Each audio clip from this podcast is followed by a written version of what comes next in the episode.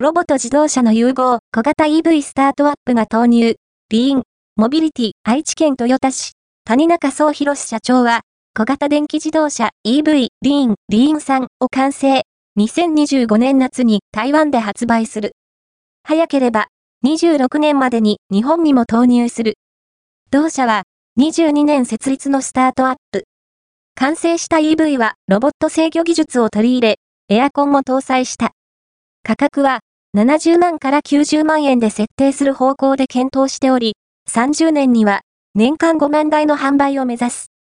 東日本、西日本に関連記事、